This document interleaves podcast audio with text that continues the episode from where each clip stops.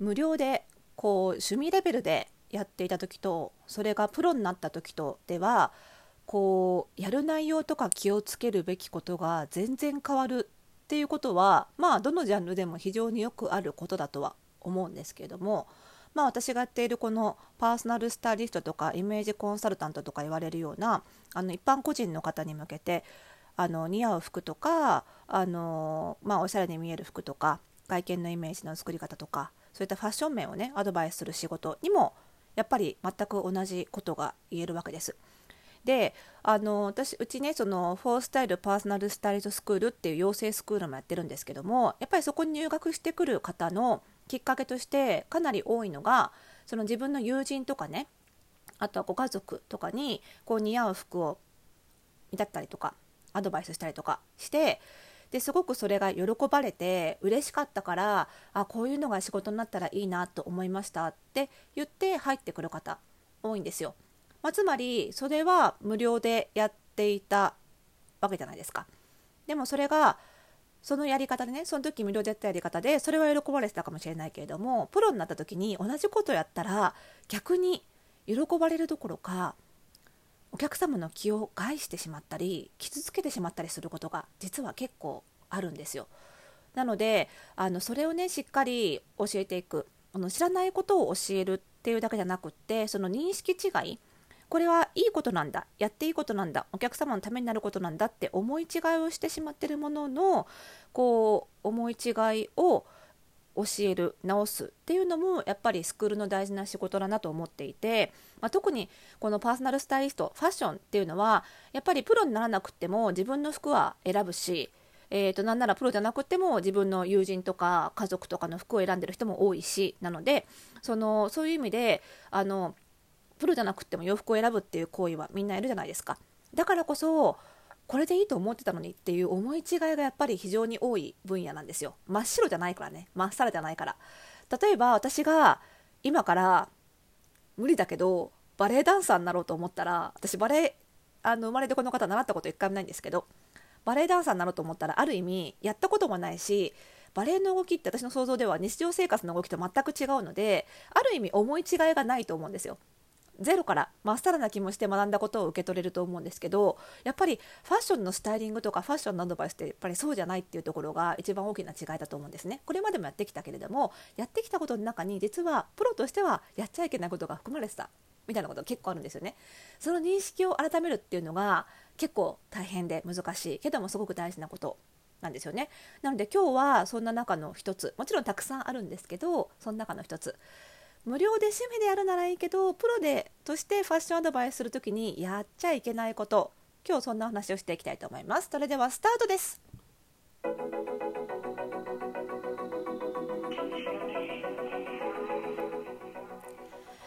はい。ということで始まりました。本日で268回目の配信でございます。おしゃれの呪いとくラジオでございます。この番組ではあなたに巻きつくファッションへの思い込みイコールおしゃれの呪いをバサバサと解いていきます。服装心理学をベースにおしゃれをもっと楽しみ、自分を変えるコツをお届けしています。お相手はパーソナルスタイリストで日本服装心理学協会代表理事の久野理沙でございます。本日もよろしくお願いいたします。はい。えっ、ー、とね、あのマシュマロで、あの、いつもね、あのおっしゃる悩みとか、まあ、心理学に関係するお悩みもいいですよってことで、まあ、お悩みとかメッセージ受け付けてるんですけれども、なんか来るときはいっぺんに来るんだよね で、ここ数日でドバドバドバっと来てまして、またちょっとね、明日から頑張って、あの、お返事していきたいと思いますのでね、送ってくださった方は少しお待ちいただければと思います。で、その中で、あの、マシュマロとか、あとはラジオトークのね、お便り機能とか、まあ、何使っていただいてもいいんですけども、私を質問私に質問を送っていただくときにあのこういう形をやっていただくとよりねよくより良い回答が返ってくるよねので、えー、ぜひご協力をっていうことがちょっとあるので初めにそれをお伝えしようかなと思うんですけどあのー、なんだろうなえっ、ー、と自分の外見にどういう服が似合いますかっていうような、えー、質問がやっぱり多いんですよね。もちろんその中身はあの生活環境がこうこうこうでこういう服は買えないからどうしたらいいだろうかとかこうお金が限りがあるからプチプラでとかいろいろねもちろん前提条件はそれぞれ異なるんですけども。でその時にあのもちろんねあのざっくりとしたアドバイスでよければざっくりとした情報で大丈夫です、まあ、つまりそのなんだお悩み相談に書いてある情報の細かさによってざっくりした情報しか書いてなければ回答もざっくりした感じになりますと、ま、当たり前ですよね。でましてやほらラジオでさ、あのー、言語情報だけだからさあのリスナーさんの顔が見えるわけでもないし私の回答としても洋服の写真を貼り付けるわけでもないのでまあ、ただでさえちょっとざっくりしがちなんですけど あのざっくりした情報だったらざっくりと返せます。ざっくりとした情報を返すところのいいところはなんだろうな外れが少なくなる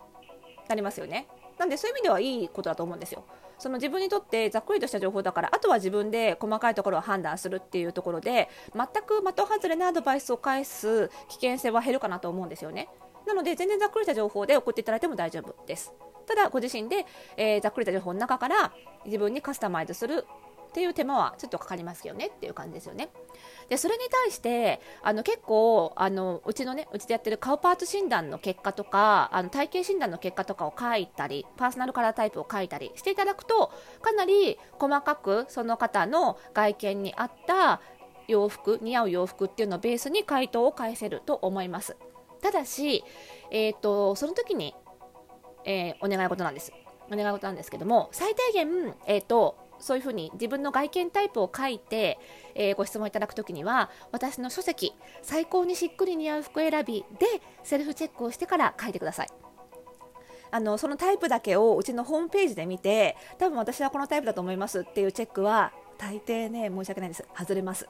なので少なくともあの Amazon で買えますので、えーと、最高にしっくり似合う服選びという本を読むとその中に自分で診断できるようにメジャーが入っていたりとか診断方法チェック方法も書いてありますのでそれでチェックした上で、えー、書いていただくと嬉しいなと。なので本買いたくないっていう方は、えー、顔パーツ診断書かずに あの顔パーツタイプとか体型タイプを自分でねあのうちのネットとかを見て判断して書かずにざっくりとした情報でお問い合わせいただけると嬉しいななんて思っております。ぜひぜひご協力お願いします。ということで、お願い事で結構時間食っちゃったんですいません。で、あのー、冒頭にお話した内容、無料でやってた時と、そのプロとしてね、お金をいただいてスタイリングする時と一番違うところいくつかあるんですけど最近ねまた人にねちょっとアドバイスしたことがあってあのスクールのね生徒に行ったことがあるんですけどもあのねお悩みを相談された時ファッションの悩みとかあとはファッションだと体型の悩みとかも結構多いんですよね。体型の悩みとかお顔出しとか外見にまつわるお悩み。そういったお悩み。結構ね深いお悩みを聞くことが多いんですよね。パーソナルスタイリストって。でその悩みを聞いた時の反応ですよ。その悩みを聞いた時にどういう反応をするかなんですが例えばそのよくありますよね自分が背が小さいので背が小さい人向けにスタイリングをしてあげるサービスを立ち上げますとかあとは自分が結構ぽっちゃりだからぽっちゃりの人向けにとか自分がすごく時間がなくて忙しいワンオペで子供を育ててきたママだから同じようなママにパーソナルスタイリングをやるんですっていうの結構あるんですけどその時にその自分と同じような悩みを抱えた人がもちろん来るわけじゃないですか。でそのお客様に対してそのお客様の悩みを聞いた時に私もそうだったんですよくわかりますって簡単に言ってはダメなんです。これプロじゃない時無料で友人の悩みを聞いてる時って結構こういう共感の仕方簡単にしますよね。わかる私もすごいその体型最近太ってきてすごい気になってるからすごい気持ちわかるとかあ分かる分かる。ああいうのってさ顔立ちが華やかな人が似合うからちょっと自分だと気遅れしがちだよねとかっていう風に結構すぐ共感するのが割と良いコミュニケーション上手なコミュニケーションの形って思ってらっしゃる方多いんですけどこれねプロとしてお金をいただいてる状態でやるとすごくお客様が嫌な気持ちになったり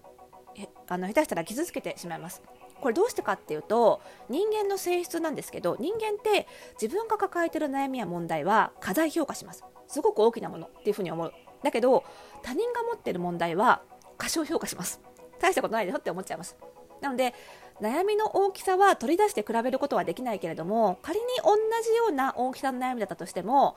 自分がそれを抱えた時にはすごく大きく評価して他人からそれを聞いた時には大したことないじゃんって過小評価しちゃう傾向がどうしてもあるんです。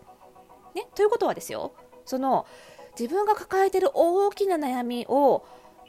プロのスタイリストにお金を払って相談した時に分かりますそれは私の抱えてたこの悩みと一緒ですって言われると人は相手の問題を過小評価するから自分の言った悩みはあなたの抱えているような小さい問題じゃないんだよっていうふうにイラッとされてしまう可能性が高いわけです。それがねあのお友達同士の関係であればまあそんなに問われないでしょうだけどやっぱりプロだとお金を払って聞いてもらっているっていう意識があるのでそれをねそれをこの私の問題をあなたとあなたの問題と一緒にしないでよ簡単に一緒にしないでよっていう気持ちが生まれるわけです。その原理っていうのがさっき言ったように人間は自分の問題を過大評価して人の問題を過小評価するっていうことなんですつまりあなたの抱えてる問題よりも私の抱えてる問題の方が大きいんだから一緒にしないんだよって気持ちがどうしても起こってしまう特にプロに対してはよりこう真剣にね悩みを相談するがゆえにそして期待値が大きいがゆえにそういうイラッとした感覚が出やすくなってしまうということなんです。なのであの悩み相談する時にねその普段から共感をベースに分かる分かるっていう共感をベースにコミュニケーションを取ってきた人っていうのは友人同士の悩み相談ではすごく重宝されるしありがとうって言われがちなんだけどプロになった時にそれをやっちゃいけないって言われるとどうしていいか分かんないって結構なっちゃう人が多いんですよね。なんでその辺の練習をするのが、まあ、うちのフォースタイルパーソナルサイトスクール FPSS の開業講座なんですけどもここでやっぱりプロとしてやっぱりプロとしてのスキルがあるんです悩み相談を切るスキルがある特にファッションは外見とか体型とかすごく深い悩みに直結するところが多いのでこのスキルをねぜひ身につけてあのお客様を傷つけないね、お客様を救うために始めたのに逆に傷つけたは本当に元も子もありませんから傷つけないあのスキルを身につけていただきたいなということで思っております。ということでまだまだ、えー、皆さんからマシュマロからのお悩みもお待ちしておりますのでぜひお送りください。それではまた次回の配信でお会いしましょう。おやすみなさい。